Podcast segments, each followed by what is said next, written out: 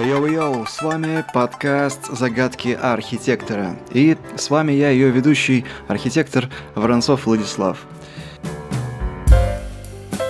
Что ж, в этой программе могли бы принять участие такие люди, как главный архитектор города Москвы, но ему нужно было рисовать акварели. Также к нам мог прийти Илья Заливухин и рассказать про мастер-планы, но он побоялся, что мы раскроем секретный рецепт его методологии. Мы продолжаем искать желающих участвовать в нашей программе, но а тема сегодняшнего нашего выпуска – архитектурные конкурсы. И в гостях нашей программы архитектор Зайцев Евгений.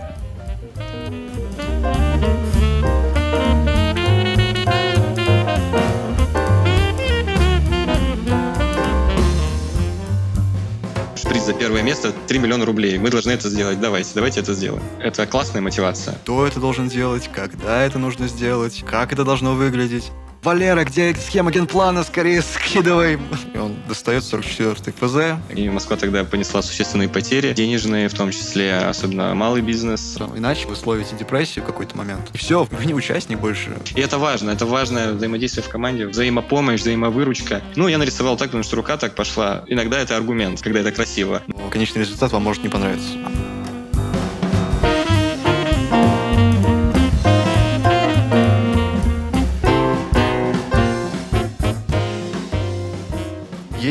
Какой-то там глав спец Михалыч в какой-то конторе строительной, или это компания какая-то связанная с девелопментом. И вот ему говорят, нужно организовать конкурс. И он достает 44-й ФЗ и говорит, будет вам конкурс, мы его организуем. Три компании найдем, все будет в лучшем виде. И, как правило, Михалыч мыслит категориями организации тендеров, а в плане того, что такое архитектурный конкурс, думает, что это примерно то же самое, что и конкурс на покупку стульев для офиса. Как раз хочется объяснить простым языком, как архитектурный конкурс способен вывести проект на новый уровень и создать действительно качественную городскую среду или там архитектурный проект, который будет отвечать международным требованиям и действительно будет не просто какой-то узкий сегмент какого-то одного автора, а можно выбрать из большого количества различных предложений.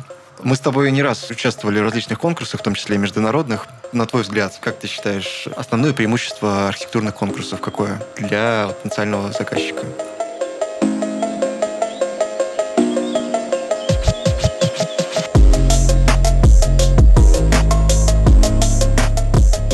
Здесь нужно, я думаю, что в первую очередь разделить конкурсы на две категории. Скорее всего, это конкурсы именно решений и конкурсы с концептуальной составляющей, конкурсы идей. И как показала практика, последний конкурс, в котором мы участвовали, что участие в конкурсах в данном случае для инвестора это полезно тем, что он получает абсолютно разноплановые работы, и в дальнейшем он может принимать решения и корректировать курс, менять технико-экономические показатели, менять свои какие-то установленные решения. Допустим, в последнем конкурсе по техническому заданию было очень большое количество полезной площади, но, как по итогам конкурса показал, выиграл проект, который не соблюдал эти технические показатели, но в данном случае там была очень яркая идея, за что, собственно, проект и был отмечен. Заказчику это понравилось. Поэтому я думаю, да, это как вариативность того, как может развиваться территория. В данном случае от разных архитектурных творческих коллективов, так и консорциумов. Ты можешь привести какую-нибудь аналогию, пример, с чем можно сравнить конкурс там на какой-то бытовом уровне, чтобы человек, который ни разу с этим не сталкивался, понимал вообще, что это такое?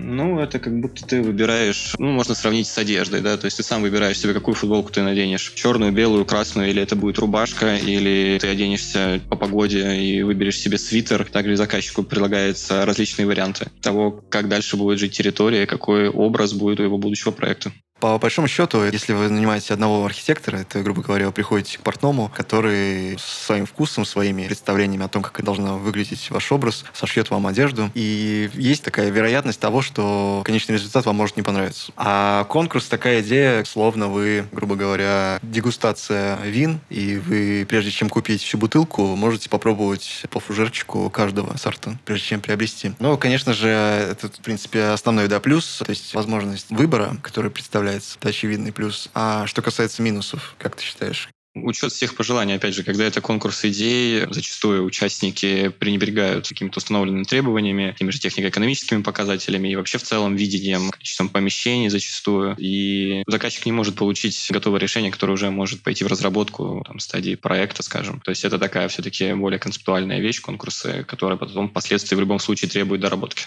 Можно, конечно, еще выделить, что в любом случае организация конкурса требует обращения к дополнительной компании, которая это будет делать, чтобы это было централизовано, все организовано. Есть ряд компаний в России, в Москве, в Питере, где компании готовы организовать конкурс под ключ, привлечь туда различные даже СМИ, чтобы он принес огласку. Кстати говоря, конкурс — это один из инструментов привлечения внимания к вашему проекту, и с помощью конкурса можно привлечь широкую аудиторию к вашему проекту, к вашей компании. Если, например, вы хотите, чтобы большее количество людей знали о вашем бренде, например. Здесь еще могу добавить, что да, вот эти компании, которые организовывают конкурсы, да, они получили современное название конкурсные операторы, как они себя называют. Ну и плюс, конечно, привлечение внимания проекту к общественному обсуждению. Это тоже очень прикольно. Close your eyes, concentrate.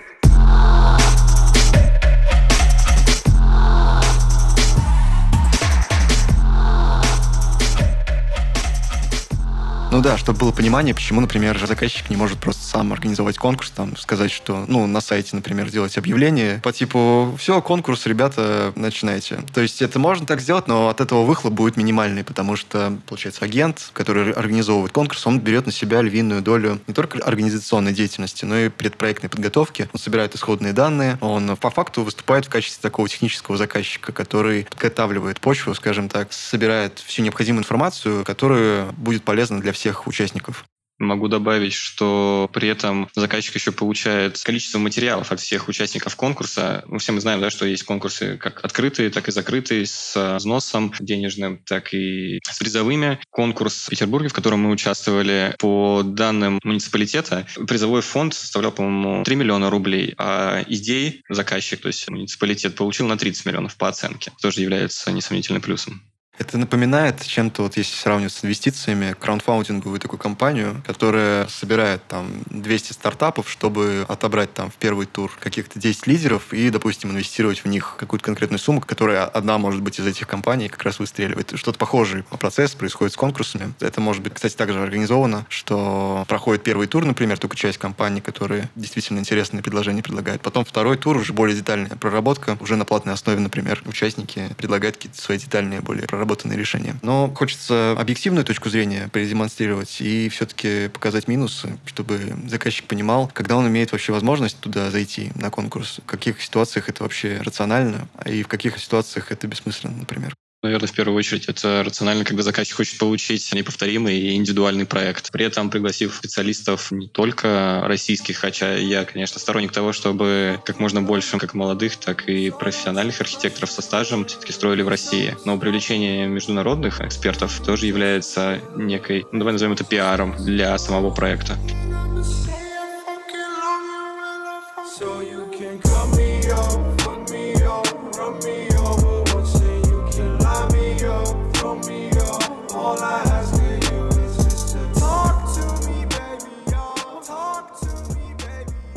Очевидный минус, конечно, это то, что непосредственно увеличивается стоимость всех, так скажем, организационных работ и проектных работ. То есть, если, например, вы хотите сэкономить, и у вас нет задачи там делать какой-то эксклюзив, и нет задачи вариативного проектирования организовать, то, конечно, будет дешевле нанять какого-то одного архитектора. И если вы не хотите огласки, например, вашему проекту, хотя даже если вы не хотите огласки, если, например, это какой-то, может быть, секретный объект, вы можете организовать закрытый конкурс. Это конкурс, где привлекаются как раз конкретные проектировщики, компании, которые вы доверяете. И закрытый конкурс, как правило, там а, символическая, либо уже как договоритесь, но все-таки оплата а, участия происходит. Ну, либо в дальнейшем просто победитель продолжает, собственно, разрабатывать проект непосредственно в следующей стадии.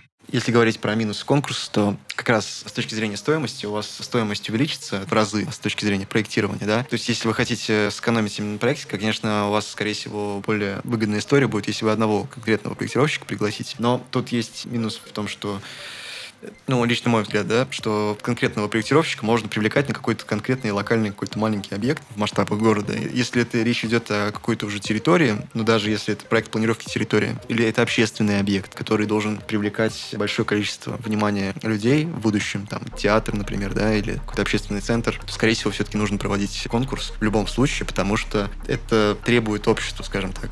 Ну да, здесь можно, наверное, выделить даже три группы, да, таких категорий, по которым стоит проводить конкурсы. В первую очередь это значимость территории в городе, в районе, насколько она важна для окружения, для проживающих людей, какую социальную значимость несет этот объект. Второе, это, наверное, все-таки уникальный образ. То есть, если заказчик хочет добиться уникального образа, то это тоже повод организовать конкурс. Ну и третье, это когда заказчик, наверное, не понимает, чего он хочет, у него есть какие-то технические параметры, которые он хочет получить с данной территории, но при этом ему, даже не знаю, как сформулировать. Я могу, в принципе, сформулировать. Это так называемое рамочное проектирование, когда заказчик, например, имеет участок, но не знает, что он хочет там организовать. И в формате рамочного такого проектирования архитекторы могут предложить, например, свою концепцию видения территории, как они считают, что там будет более рационально и более эффективно. Ну и в-четвертых, я думаю, еще можно выделить это пиар, конечно. В любом случае, любой конкурсный проект — это огласка СМИ, это соцсети, привлечение внимания к будущему объекту для потенциальных там, жителей, арендодателей.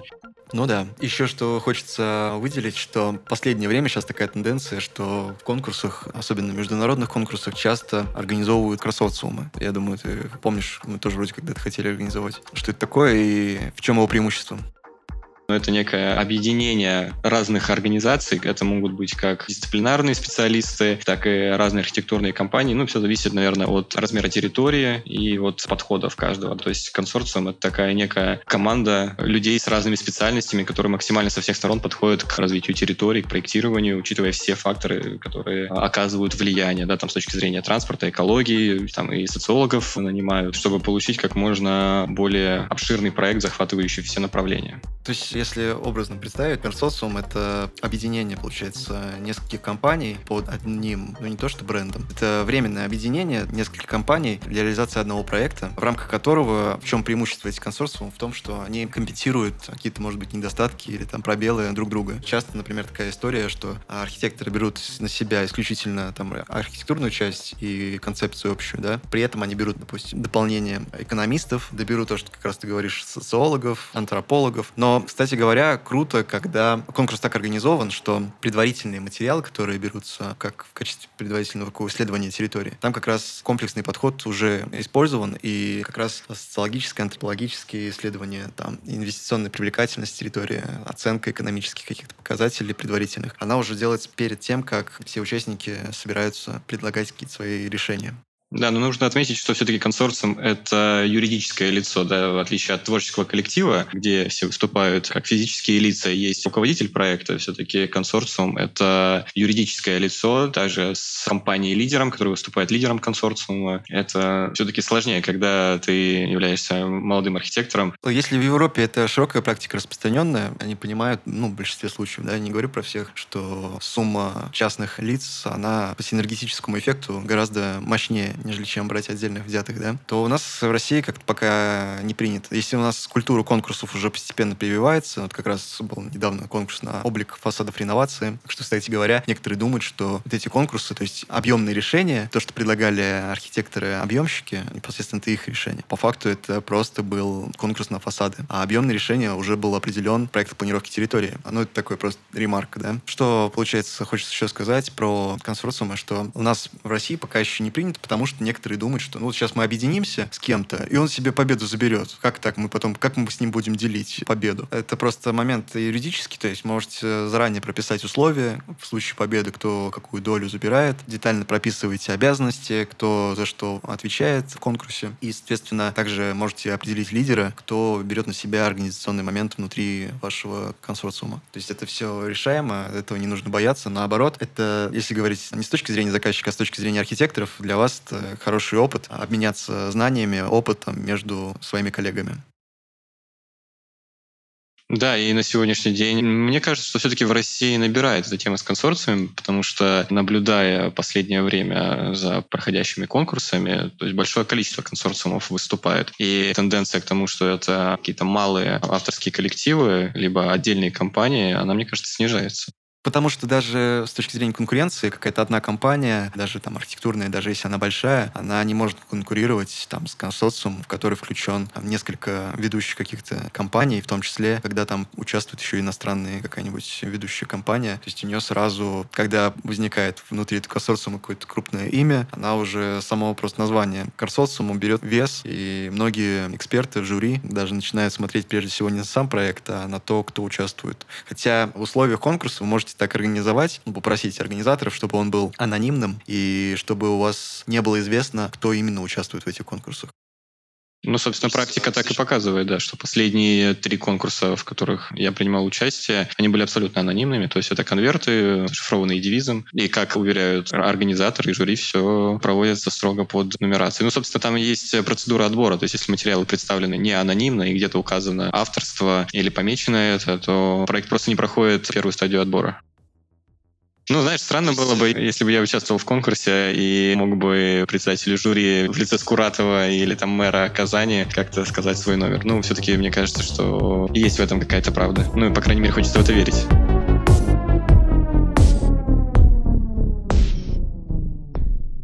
То есть даже технически, даже если там в композицию проекта заложить какой-то орнамент, сказать потом члену жюри, что вот этот э, круглый проект, это мой.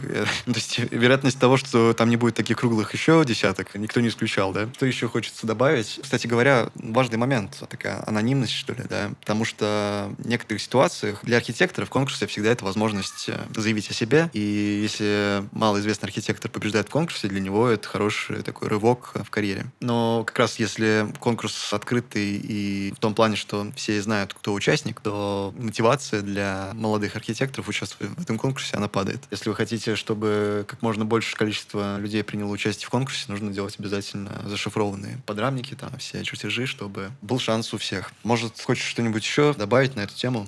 Думаю, что ты затронул тему, что это возможность заявить о себе. Я думаю, что для молодых архитекторов это обязательно нужно участвовать в этих конкурсах, искать команду, искать людей, с которыми можно реализовывать. Прежде всего, это возможность реализовать свой творческий потенциал, наверное, в каком-то смысле. Потому что, как мы знаем, рабочее проектирование, проектирование в рамках организации и места работы зачастую ограничено какими-то параметрами, которые не позволяют тебе сдвинуться вправо, влево. А все-таки конкурс — это, наверное, побольше большей части возможность проявить себя, свое видение, то, как ты видишь, продемонстрировать свои знания в том числе. И я думаю, что это очень важно.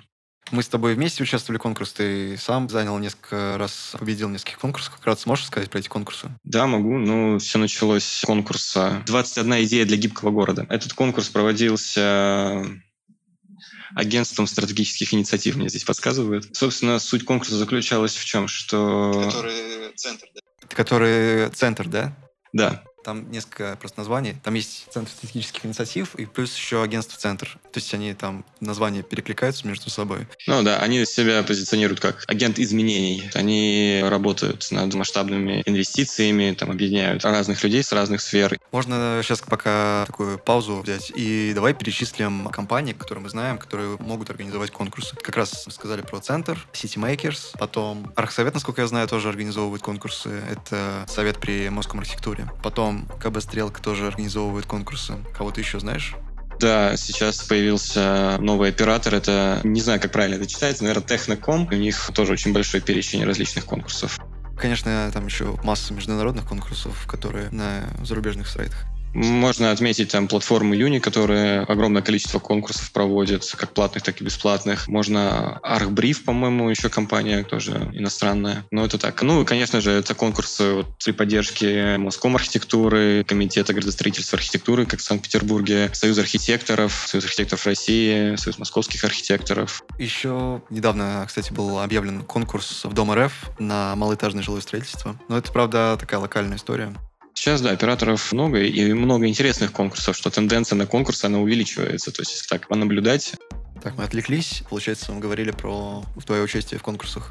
Да, ну вот все началось с первого конкурса, 21 идея для гибкого города. Собственно, мы не планировали в нем участвовать. Суть конкурса была какая, что за 24 часа необходимо предоставить решение какой-нибудь городской проблемы. А проблема формулировалась самими участниками, это могли быть как стихийные бедствия, нехватка пространства, отключение электричества и тому подобное. Ну, собственно, 24 часа в 0001 нам пришло техническое задание, и мы, собственно, начали выполнять его только в 8 утра. Мы очень много думали на том, какая может быть проблема, и решили остановиться на проблеме отключения электричества, так называемом блокауте. Эта проблема мало где описана, и, конечно, современные системы позволяют избежать тотального отключения электричества, но, как вы помните, в Москве, я тогда еще жил в другом городе, и как-то я приезжал в Москву, и Москву вырубило, может быть, не на весь день, но на часов 10. И Москва тогда понесла существенные потери, денежные, в том числе, особенно малый бизнес. При этом отключение электричества бывают разного типа, у него разные причины, но мы, собственно, решили вот попытаться предоставить решение данной проблемы. Как трансформировать трансформировать город, если электричество пропадет. И пропадет не на один день, а на, на неизвестный период пока не забыл, важный момент упомянул по поводу сроков конкурса. Бывают такие конкурсы, организовывают, которые максимально сжатые сроки проводятся. В IT в мире это называется хакатон. В принципе, архитектурный хакатон тоже что-то подобное существует. Это как раз вот когда короткие сроки, какая-то определенная задача. Если перечислять плюс конкурсов, как раз это одна из возможностей решить ваши какие-то задачи в короткие сроки, привлекая максимальное количество различных специалистов в вашей сфере. Это просто такая ремарка.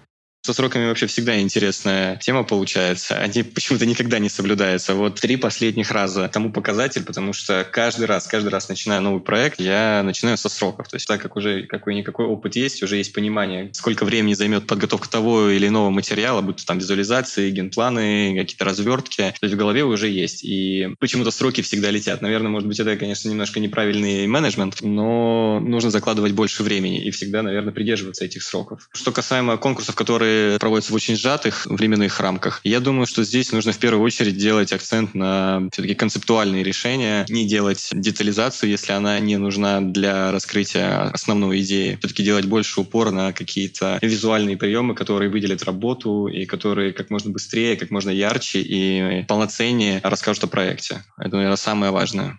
Раз уж мы зашли на эту тему, такие советы для победы в конкурсе. Можешь пока по ходу пьесы рассказать, на твой взгляд, вот топ моментов, которые влияют на победу в конкурсе? Во-первых, если это не индивидуальная работа, а все-таки командная работа, это не бояться друг друга обидеть. Потому что зачастую есть некий страх либо договариваться на старте. Вот что еще важно. Часто бывает так, что конкурс начинается с того, что необходимо придумать какую-то концептуальную идею и на основе нее уже начать прорабатывать материалы. Я не говорю сейчас про визуализации, которые конечный этап, да, но это там генплан, посадка, объемный образ, как это будет выглядеть. И зачастую возникает проблема недоговоренности и невозможности возможности принять окончательное решение, потому что, ну, бывают команды, где люди, наоборот, топят за свое решение, из-за этого возникают конфликты. Ребят, мне в целом все нравится, ну, знаете, вот как будто бы чего-то вот не хватает. Вот.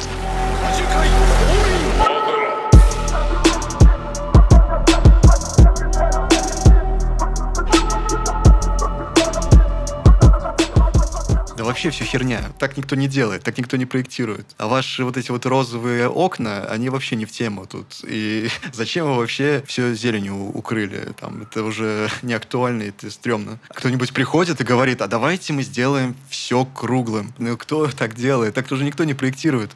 Бесконечные разговоры о том, что актуально это, не актуально, современно это, не современно. В итоге кто отвечает за конечный результат? За конечный результат отвечает руководитель проекта. И я думаю, что либо это общее голосование, когда все просто голосуют за итоговое решение, либо все-таки нужно договариваться на старте, что есть руководитель, который принимает ответственность, который принимает финальное решение. И на нем лежит ответственность. Здесь я могу проиллюстрировать, допустим, это последний конкурс. Мне предстояло, скажем так, наверное, выбрать, по какой стратегии мы будем двигаться, потому что мы между собой очень много об этом говорили, и мы не могли понять, так как конкурсная территория требовала очень-очень плотную застройку, ну, грубо говоря, вся территория которая должна была застроена быть 25-этажными домами. И здесь предстояло выбрать решение, что мы делаем все по техническому заданию четко, либо же мы отступаем от тэпов и все-таки экспериментируем в плане идей. Как показал результат, все-таки нужно было экспериментировать в плане идей, но я выбрал, наверное, стратегию все-таки технико-экономических показателей. Естественно, что это был не только мой выбор, потому что все-таки в команде мы вели об этом дискуссию, но, наверное, все-таки оставил последнее решение я за собой. Слушай, ну это важная проблема, потому что часто у тех, кто начинает, например, участвовать в конкурсе командном, а они привыкли работать в системе иерархии. Главный архитектор, руководитель группы архитекторов, там, бригады, да, и он там исполняет то, что сказали сверху. А тут тебе нужно участвовать в совсем другом формате, выслушивать мнение друг друга, стараться отстаивать свою точку зрения. И получается, как в басне «Лебедь, рак и щука». Каждый топит за свою идею, и никто не хочет слышать другого участника. Бывает такое очень часто. И то, что как раз ты правильно говоришь, что в большинстве случаев успешные проекты с точки зрения там, сроков реализации этого эскиза, там, концепции проекта, как раз когда есть какой-то лидер, за которым остается последним слово. И лучше как раз, да, как ты и сказал, договориться, кто это будет этим лидером и за кем будет это последнее слово. Просто иначе мотивация у всех участников, она упадет, потому что его обидят, скажут, что его идея хрень, он обидится и вообще ничего не будет делать в итоге. То есть это очень частая практика. Да, но здесь есть решение этой проблемы, и в первую очередь это нахождение плюсов в каждом из вариантов и обсуждение этого. То есть помимо того, что ты должен хорошо рисовать и проектировать, и как-то видеть территорию, ты еще должен грамотно это все аргументировать, потому что если аргументов нету, тебе не прислушиваются. В том числе твоя команда, она также не прислушается к тебе, если аргументы будут слабыми. Ну, я нарисовал так, потому что рука так пошла. Иногда это аргумент, когда это красиво, но в плане того, чтобы убедить своих людей, свою команду, этого мало. Должны быть четкие аргументы, почему именно так. Ну, там это в каком-то случае случае это законодательство, в каком-то случае это там пожарные требования, в каком-то случае это для того, чтобы получился правильный образ и передача идеи. Это все должно быть аргументировано. Ну и, конечно, диалог. Диалог должен вестись постоянно. Я столкнулся с тем, что три участника из четырех проявляли диалог, а четвертый немножко как будто бы отстранялся. Он выполнял поставленные задачи, но как будто бы боялся вмешиваться в этот диалог. Это плохо или хорошо? Я думаю, что плохо. Все-таки нужно вести открытый диалог и всем участвовать, если ты принял решение участвовать. Мы отвлеклись. Ты рассказывал про участие в конкурсе, который ты победил. А какой еще был конкурс, в который участвовали? Собственно, вот который конкурс за 24 часа. Мы сделали небольшую концепцию на два планшета. На наше удивление, да, мы заняли третье место. Хотя интересный факт того, что второе место занял проект модульного парка. Это первая идея, которая пришла нам в голову, использовать модули. Но нам показалось настолько... Ну, блин, кому это может понравиться? Вот. Ну, модули, они же используются везде. Это точно не выиграет. Но, тем не менее, коллеги да, сделали классный модульный парк. И, конечно, интересно было соревноваться с такими людьми. Но первое место, хочу отметить, идея была реально классная. Архитектурное бюро вещь, они придумали концепцию усадьба-шеринг, то есть это реставрация старых усадьб и возможность через приложение снять усадьбу там для какого-то своего мероприятия. По-моему, это очень круто. Я думаю, что они заслуженно получили первое место, да. Следующий конкурс это был архитектурно-градостроительный конкурс на развитие территории Красногвардейского региона в Санкт-Петербурге. В общем, участникам предстояло, сохраняя жилую застройку, предложить решение, как оживить район, как наполнить его жизнью. Наша конкурсная концепция заняла первое место. Ну, получился достаточно интересный проект, хотя там тоже были свои сложности, как и в командном взаимоотношении, так и в сроках ставлю ремарку по поводу проектных решений. Ну, не знаю, как у вас было принято, но я, во всяком случае, стараюсь понять, кто в жюри находится всегда, и понять их вкусовые какие-то предпочтения, чтобы, если не подстраиваться под них, то, по крайней мере, не идти в резонанс с ними, чтобы не вызывать раздражение. Такая тактика стратегическая, как победить в конкурсе. Кстати говоря, если говорить с точки зрения заказчика, очень важно понять, кто будет в жюри. Вы можете звездных архитекторов, например, не привлекать для проектирования, потому что это будет дорого, но вы можете их привлечь привлечь в качестве экспертов, в качестве жюри, и это повлияет на конечный итог результатов конкурса в лучшую сторону. При этом вы не будете тратить таких больших денег, если будете их непосредственно сами просить проектировать, да. И как раз жюри будет задавать тон итогам конкурса, и от этого будет зависеть конечный результат.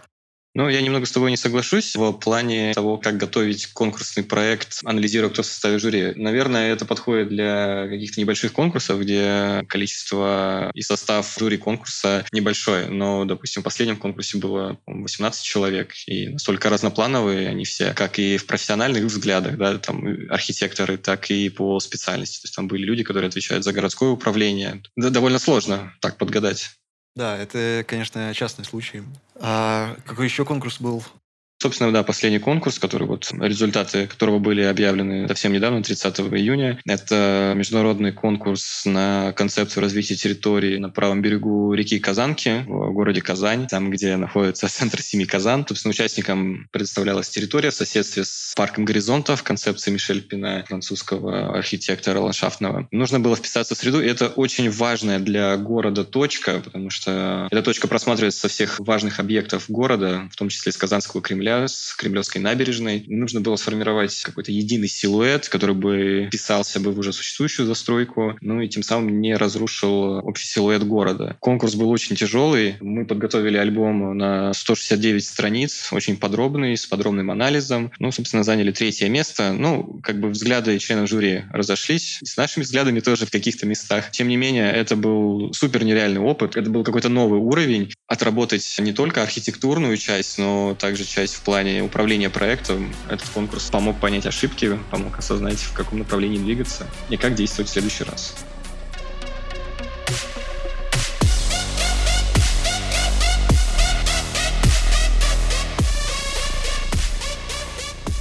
Ну, мы, по-моему, не раскрыли полностью тему того, какие советы для победы в конкурсе. Может быть, еще какие-то мыслимые идеи? Да, значит, мы сказали про отношения в команде. Следующее, уже которое тоже упоминалось, это все-таки тайм-менеджмент. Расписание — это первое, что необходимо сделать, когда ты начинаешь конкурсный проект. Потому что без расписания и четкого графика, ну, понятное дело, пострадает и качество материалов, ну и бессонные ночи. Все мы знаем, как это бывает. Поэтому, да, я думаю, что здесь стоит отметить расписание. Следующее, я думаю, что нужно в голове представлять уже непосредственно по техническому заданию тот перечень материалов, которые необходимо будет подготовить. То есть есть как действую я в данном случае. Ну, я просто смотрю необходимые материалы, которые должны быть предоставлены в обязательном порядке. И впоследствии на них я уже начинаю наращивать какие-то другие схемы, советуюсь с командой, как было в последний раз, да, мы просто наращивали, наращивали, наращивали в такой степени, что альбом разросся до 170 страниц. Но это, конечно, того стоило, потому что мне кажется, что это получилось просто шикарно. А время — это очень важный момент, чтобы в последний час там не было «Валера, где схема генплана? Скорее скидывай, мы опаздываем». Потому что, насколько я знаю, бывают ситуации, когда вроде все сделали, колоссальный объем, начинаете загружать, там что-то виснет, повисло все, и вроде бы вы скинули, да, но на полчаса позже указанного срока. И все, вы не участник больше. Ну, то есть лучше, конечно, заранее планировать дату времени загрузки последнего файла. Ну и назначение ответственных, я думаю, что зона ответственности и время подготовки материалов, это тоже необходимо обговаривать. Но не так, что «Саш, тебе фасады, ты их делаешь». Хорошо. Для Саши это может быть, что он сделает через две недели и скинет срок, а для остальной команды это может быть нужно за два дня их сделать и уже передать для того, чтобы начать следующую стадию. Необходима стадийность, тоже стадийность проработки, да, с чего начинаем и чем заканчиваем с точки зрения организации работы, да, то есть это задача, конкретный исполнитель, конкретный срок. И только тогда что-то будет сдвигаться. А часто я встречаю таких вот, назначают кого-то там, вот ты будешь руководить группой. И он кидает вот в общий чат какие-то пространные поручения по типу, было бы неплохо сделать схему какую-нибудь там, вот такую вот. Кто это должен делать, когда это нужно сделать, как это должно выглядеть. И нужно ли это вообще схема впоследствии, непонятно. Ну да. Может быть, какие-то еще мысли, завершающие слово?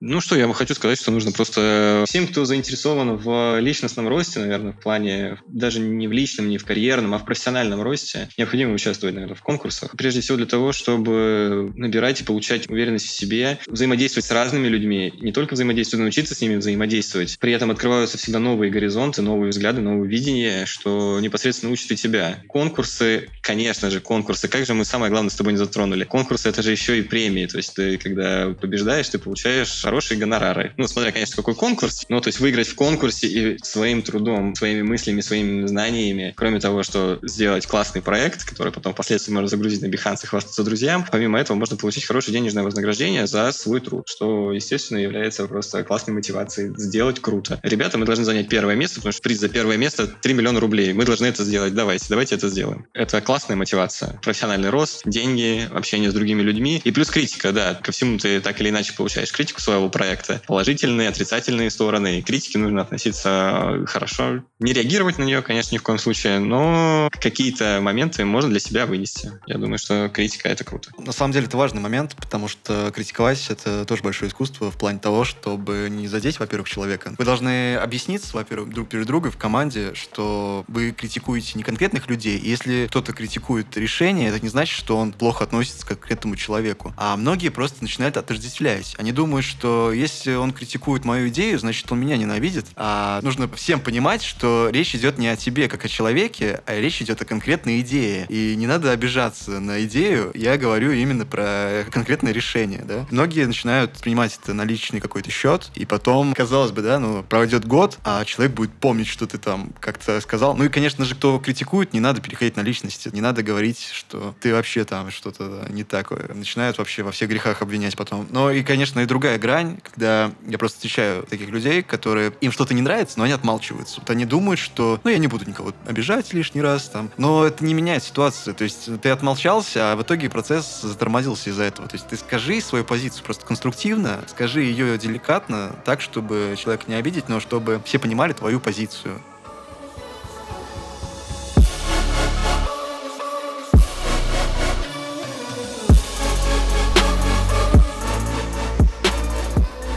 Опять же, главное результат. То есть, что такое команда? Да, это объединение людей, у которых есть одна цель. В данном случае, если мы говорим про конкурс, это цель победить, представить самое лучшее решение. И какие бы эмоции ни были, наверное, важно все-таки идти к этой цели вместе. Вот еще из одного могу выделить, да, так возвращаясь немножко назад, это все-таки искать своих людей, с которыми взгляды совпадают, потому что мне кажется, что это важно, чтобы одинаковый взгляд на мир, одинаковые вкусовые предпочтения, да, назовем это так, то, как человек видит этот мир, проектные решения ну, знаешь, я не могу с тобой согласиться. То есть можно, конечно, найти идеальных там компаньонов в плане идеологических моментов, но в итоге не возникает диалога. А вот им нравятся там фиолетовые прямоугольники, да, они вот думают, что это идеал. Правда, истина, она как раз в диалоге и, может быть, даже в рассмотрении полярных точек зрения. Но, конечно, я согласен в том, что если несколько участников и у них всех диаметральные точки зрения, конечно, притереться к друг другу будет практически невозможно. Какие-то ключевые моменты момент все-таки должны быть общие какие-то общие ценности, понимание, идеология, приближенно, все-таки что-то общее должно быть.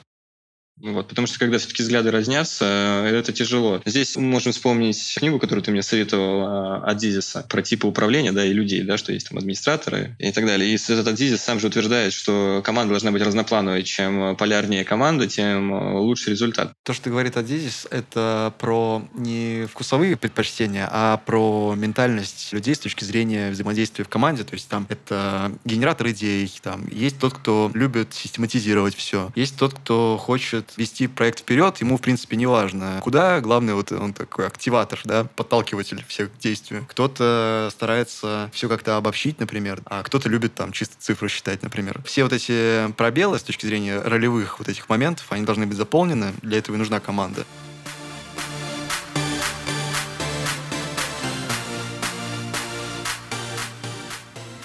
Если Азизис приводит руку и говорит о том, что нет большого пальца, ты не можешь удержать банку с колой, то указательный палец выполняет свои функции, у мизинца своя функция. И только так работает команда. А, мнение Максима Батырева, по-моему, основывается на том, что если каждый член команды гибок и способен перестроиться, то вот эта вот метафора с рукой перестает работать, потому что каждый член команды может заменить. То есть указательный палец может заменить большой палец, а мизинец может стать средним пальцем. То есть это важно развивать развивать в команде в процессе выполнения той или иной работы.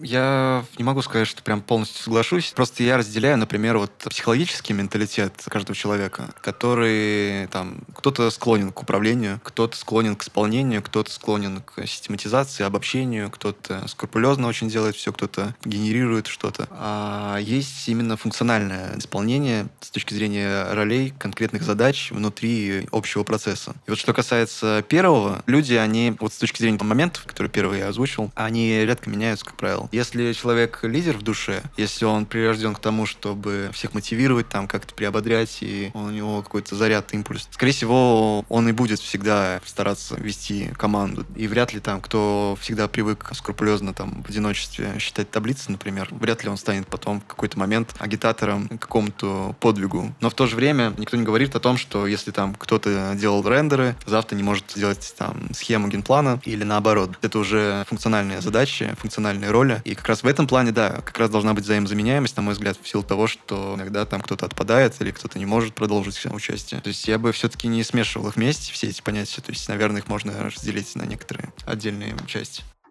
Просто такой небольшой опыт показывает, что все-таки иногда нужно перестраиваться. В тот момент, когда ты являешься исполнителем, иногда тебе нужно все-таки взять роль лидера или роль мотиватора. Сказать, что так, друзья, я понимаю, конечно, все устали, но давайте, мы уже сделали такой классный альбом. И это важно, это важное взаимодействие в команде, взаимопомощь, взаимовыручка. Понятное дело, что кто-то силен в цифрах. Допустим, взять меня. Я вряд ли являюсь гением ревита и могу спроектировать в нем суперсложные формы. Да, я могу, я знаю определенный функционал, и я могу перестроиться по своей там специфике. В плане ментальном, не знаю, команда должна тоже поддерживать друг друга, и роли тоже должны меняться. Понятное дело, что они закреплены так или иначе, но может это мой такой утопический взгляд, что все-таки команда должна поддерживать, и когда лидер не справляется, участники либо должны вместе помочь лидеру, либо кто-то один взять на себя эти качества, потому что ситуации бывают разные то могу еще добавить, что часто я замечаю такую практику, что многие там, архитектурные бюро, они ставят такую позицию, что мы в конкурсах не участвуем. Это пустая трата времени. Зачем мы будем тратить свое время? Мы